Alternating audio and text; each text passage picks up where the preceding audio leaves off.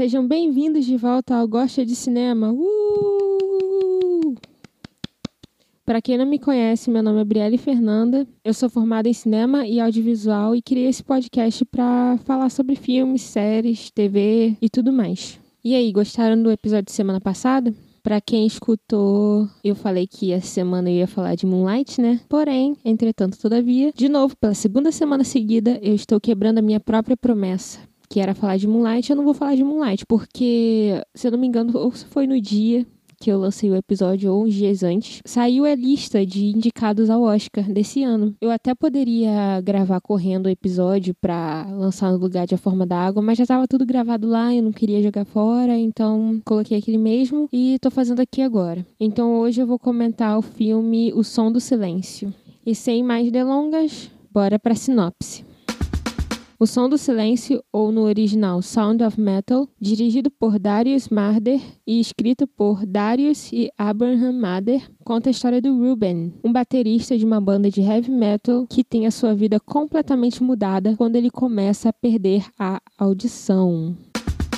Esse filme está disponível para ser assistido no Amazon Prime Video. E eu, de novo, vou fazer uma denúncia aqui ao Amazon Prime Video dessa vez, porque eu estava a 40 minutos do filme e do nada o Prime Video parou de funcionar não funcionava. Eu tava assistindo na TV e ele parou de funcionar. Não sei o que aconteceu até agora. Apareceu que eu não estava conectada na internet, só que meu modem estava funcionando direitinho. Todas as outras coisas que estavam conectadas no modem também estavam com internet ok. Só o, o Fire Stick que eu uso na minha TV para assistir as coisas no, no Prime, Netflix e etc, que não estava funcionando. E nem tem como falar que foi porque estava longe da internet, não estava pegando sinal, porque a minha TV fica do lado, do ladinho, colada no modem. Então eu não realmente não sei aconteceu. E aconteceu duas vezes, não foi uma só. A primeira foi nesse quando eu tava nesses 40 e poucos minutos de filme. E depois aconteceu de novo. E aí eu desisti de assistir na TV e fui assistir no computador. Mas eu finalmente terminei de assistir o filme. acabei de assistir o filme, na verdade. Então, bora lá? Ah, lembrando, eu vou dar spoilers do filme. Então, se você não assistiu, vai lá no Prime Video, assiste. E depois volta aqui nesse episódio para escutar o que, que eu assisti sobre ele, ok?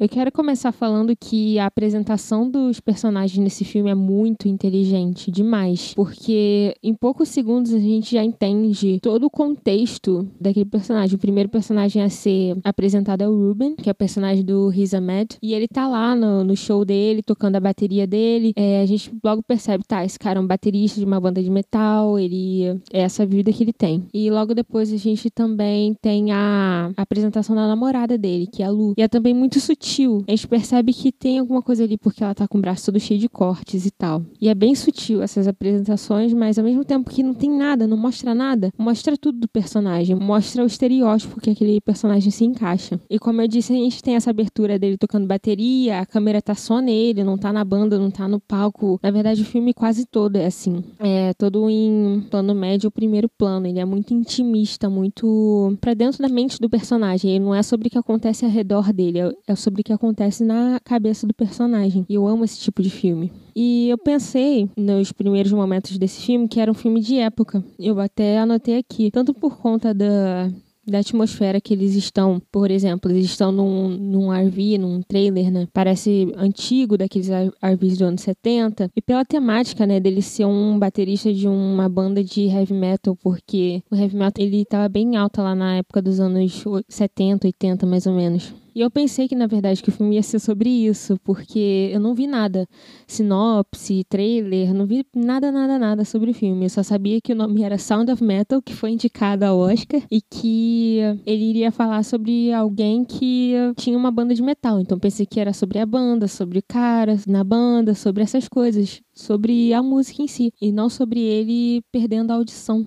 Inclusive, eu levei um susto muito grande quando o filme começou a dar deixa de que ele ia perder a audição, porque primeiro a gente acompanha ele com a audição dele normal, é pouquíssimo tempo do filme é assim, é lá no iníciozinho mesmo, e depois a gente vê ele começa a não entender muito bem o que, que as pessoas estão falando, a, a, o som começa a ficar mais abafado, e eu pensei que era eu que não estava entendendo, eu que estava chutando mais abafado. Gente, o que, está acontecendo aqui? Foi só depois de um tempo que eu fui entender, ah, entendi sobre o que esse filme é, mas eu levei um susto, um susto muito grande, porque eu pensei que. Primeiro eu pensei que eu tava perdendo inglês, depois eu pensei que eu estava perdendo audição. É nesse nível que eu tava. Mas voltando no assunto que eu, que eu estava antes, que eu acabei não falando tudo. Eu também pensei que era um filme de época, tanto por causa da, das músicas e tal, da fotografia também. É uma fotografia que tem um, um granuladozinho que me remete muitas coisas mais de época. Sabe aquele granulado que, que às vezes a gente usa em efeito de Instagram? Então, é esse granulado que tem na fotografia do filme. E isso em filme, pelo menos, me remete muito a uma coisa que está se passando num, numa época pré-internet, pré-celular, essas coisas. Por isso que eu imaginei também que fosse um filme de época, mas não é, porque de, depois ele pega um celular lá para falar com, com alguém lá, que eu, eu não lembro quem, acho que é o sponsor dele, porque ele era um usuário de drogas e ele já não, não é usuário há quatro anos, né? Aí, como ele começa a, a perder a audição, dá uma ansiedade nele de voltar a usar essas drogas. E nesse momento eles sacam o celular lá e falam com, com o cara, o cara lá, que eu acho que é o que é o cara que ajuda ele nisso e tal. Aí eu percebi que não era um filme de época.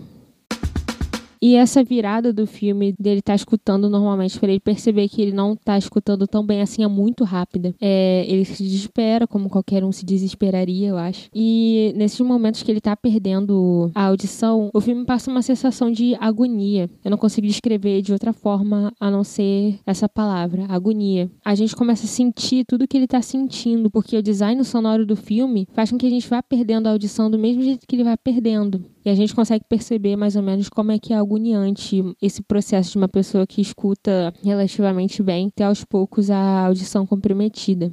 Inclusive, nesse momento que eu percebi do filme que ele estava perdendo a audição e não era eu, eu lembrei de uma situação que eu passei também. Claro que não foi nem de longe parecido com o filme e nem tão dramática, mas tem uns anos já, acho que foi em 2018, se eu não me engano. Eu tava indo pra faculdade de BRT, e no BRT eu sempre boto o fone de ouvido antes de entrar no BRT, porque onde eu pego o BRT é uma loucura para você entrar nele. É tipo, encostou o BRT, você tem que sair correndo e fazendo um caminho entre as pessoas para você conseguir entrar no BRT, né? Nem sentar, é entrar. Aí eu tava nessa de ir e eu tava com fone de ouvido no ouvido já, né? Porque eu não gostava de ir no completo silêncio pra faculdade, porque eu, sei lá, eu ficava triste, pensando que eu tava naquela lata de sardinha.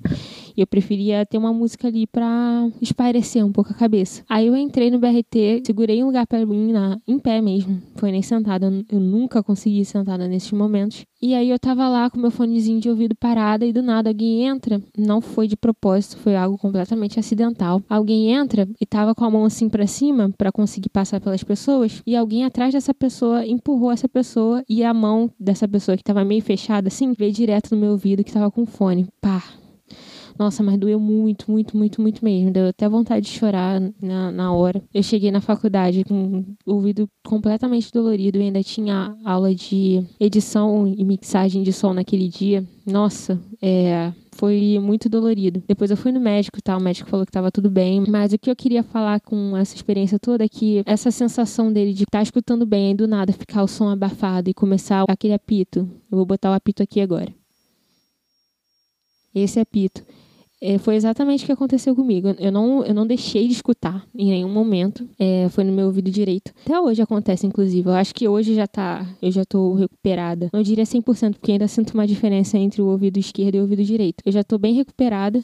Só que de vez em quando acontece isso, de eu estar tá fazendo nada e do nada ficar um pouco abafado e ficar com esse, esse zumbidinho.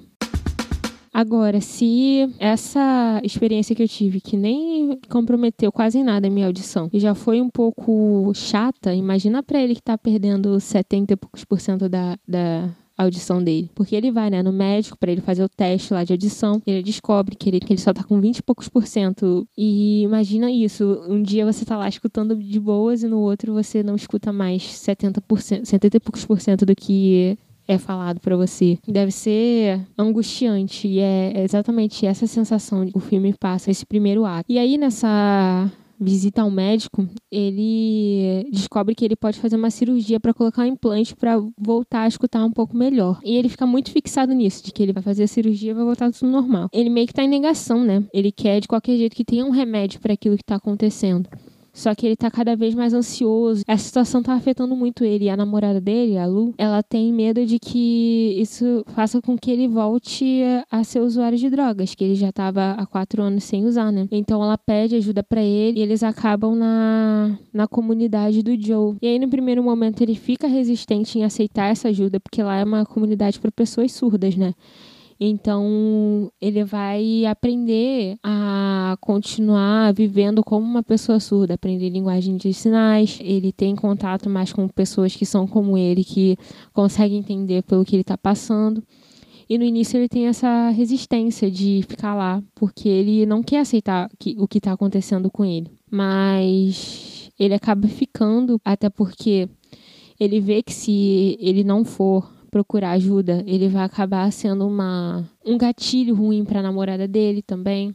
Que a gente percebe que tem alguma coisa a ver com os cortes que tem no braço dela. E ele acaba aceitando ficar lá, ele fica lá sozinho, ela não pode ficar com ele. E com o tempo ele vai se acostumando àquela rotina, a entender o que, que ele é agora. Não é desde que ele fica lá, primeiro ele tem bastante resistência em fazer as atividades, em aceitar que ele precisa aprender a linguagem de sinais, mas com o tempo ele vê que não adianta nada ele tá ali para melhorar. Se ele tem essa resistência em melhorar, então ele só começa a participar das atividades que tem ali. Mas mesmo assim, mesmo ele aceitando, tendo um pouquinho de aceitação na situação dele de agora, ele ainda não aceita que isso vai ser a vida dele a longo prazo. A gente pode ver isso muito claramente numa cena que ele acorda e ele resolve consertar o telhado. Aí o Joe chama ele e fala: O que, que você tá fazendo? Aí ele falou: Pô, eu resolvi consertar o telhado para vocês. Aí ele falou assim: Tá, mas você não precisa consertar nada aqui. É claramente uma alusão à, audição dele, né? Que naquele lugar ele não precisa tentar consertar a audição dele, porque eles consideram que não ter a audição não é uma deficiência que precisa ser consertada. E realmente não é mesmo. E nessa parte do filme que ele vai para esse lugar,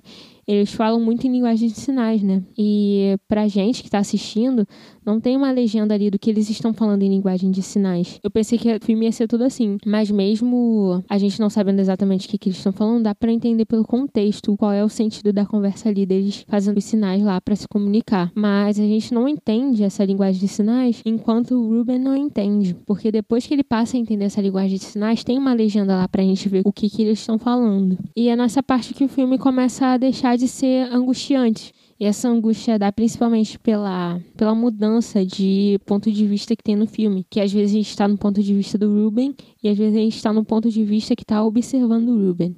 E quando a gente está no ponto de vista do Ruben, a gente não escuta igual a ele.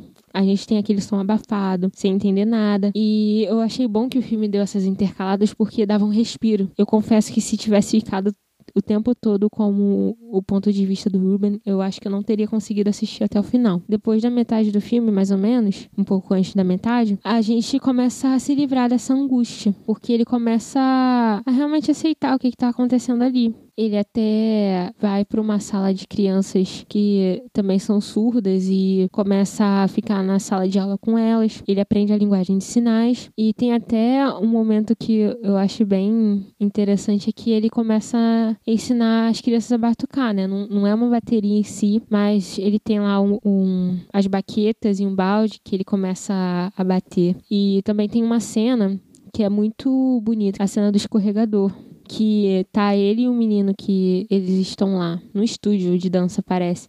Que ele tem uma apresentação de dança, só que eles não estão muito afim. Aí saem ele e o menino para pro lado de fora. E ele fica na base do escorregador e o menino fica no topo, né? O escorregador de, de metal, de aço, de alumínio. Acho que é de alumínio. Escorregador. E o Ruben sente. Ele bate de volta pro menino. Achei muito bonita essa cena. Inclusive, uma curiosidade para vocês. Eu já toquei bateria. Acho que foi menos de um ano que eu toquei. Se eu não me engano, eu tinha 11 anos quando eu comecei a aprender. E bateria é um ótimo instrumento para quem não escuta porque você não necessariamente precisa escutar a bateria, porque quando você está batendo com as baquetas, você sente todos seu, os seus ossos, pelo menos eu sentia, principalmente os do braço, os da perna nem tanto, mas os do braço sim, ficava até um pouco acima do, do cotovelo, tudo vibrando com todos os as batidas que eu fazia. Para você realmente fazer barulho naquilo, né, você tem que bater com força, né? Não pode ser de levinho. Então você consegue sentir todas as vibrações do som, o som físico mesmo. Você pode não até não escutar o som, mas você com certeza vai sentir o som passando por você. Eu até lembrei de como é que era essa sensação de tocar bateria enquanto eu assistia essa cena. E eu realmente achei que o filme ia levar para esse lugar de dele se redescobrir dentro da música enquanto uma pessoa surda. Ele não escuta, mas ele pode sentir, né?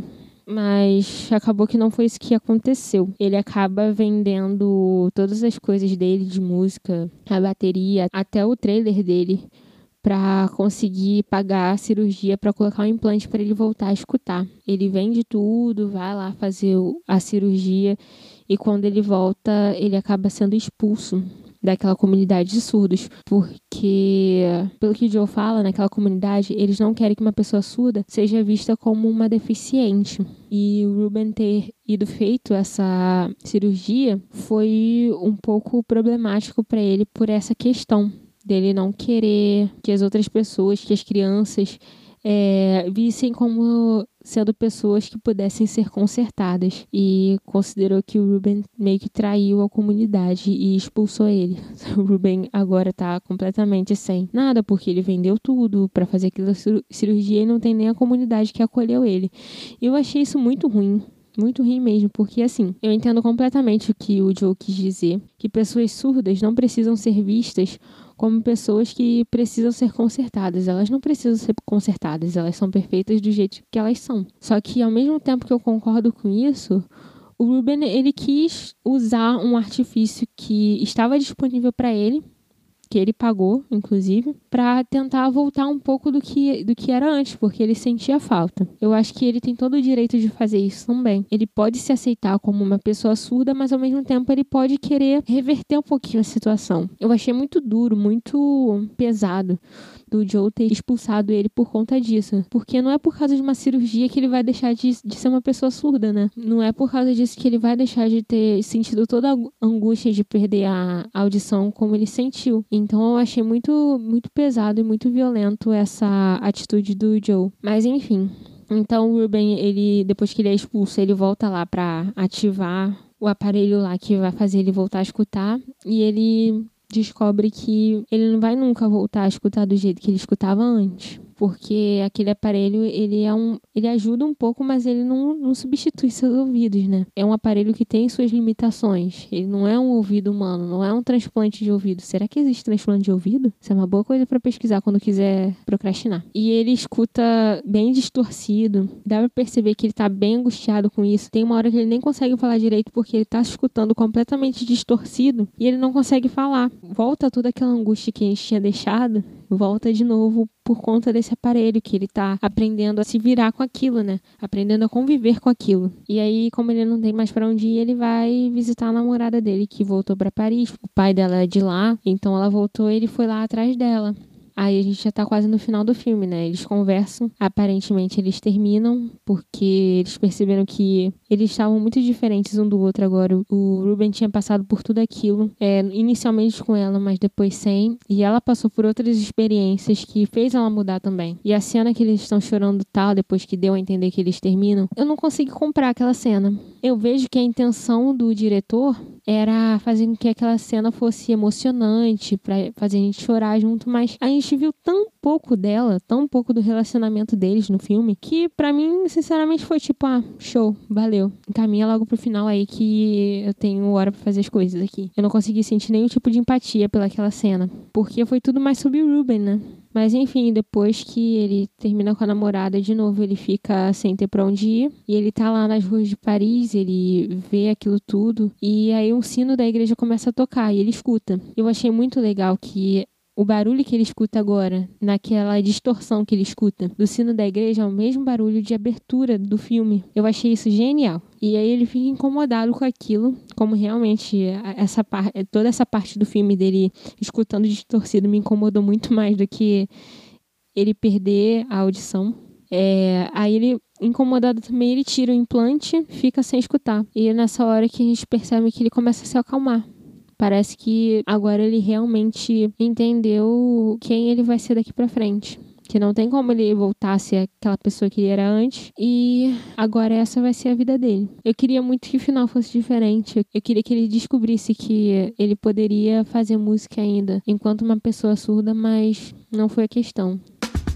Eu gostei muito desse filme, mas tem algumas coisas que eu fiquei pensando também.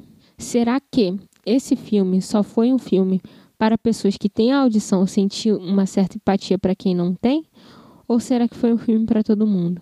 Porque tem umas partes no filme que o Joe, por exemplo, tá lá falando em linguagem de sinais com o Ruben mas só tá mostrando a cara do Joe, não tá mostrando ele fazendo os sinais. E às vezes nem mostra ele falando, mostra a cara do Ruben recebendo o que, que ele tá falando. E eu fiquei me perguntando se esse filme seria um filme realmente acessível para pessoas que são surdas ou se seria um filme que tá se aproveitando de uma minoria para fazer um filme que, que emociona pessoas que escutam.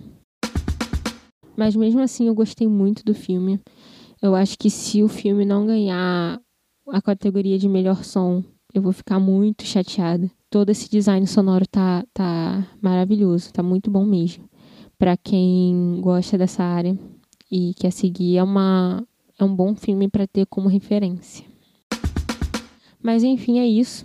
Eu acho que o episódio vai ser um pouco mais curtinho do que os outros hoje. Não esqueçam de me seguir nas redes sociais, é tudo arroba Brielle Fernanda. E não esqueçam também de que se vocês comprarem no meu link da Amazon, que eu vou deixar na descrição do episódio, vocês estão me ajudando e ajudando ao podcast. Então é isso. Beijos e tchau!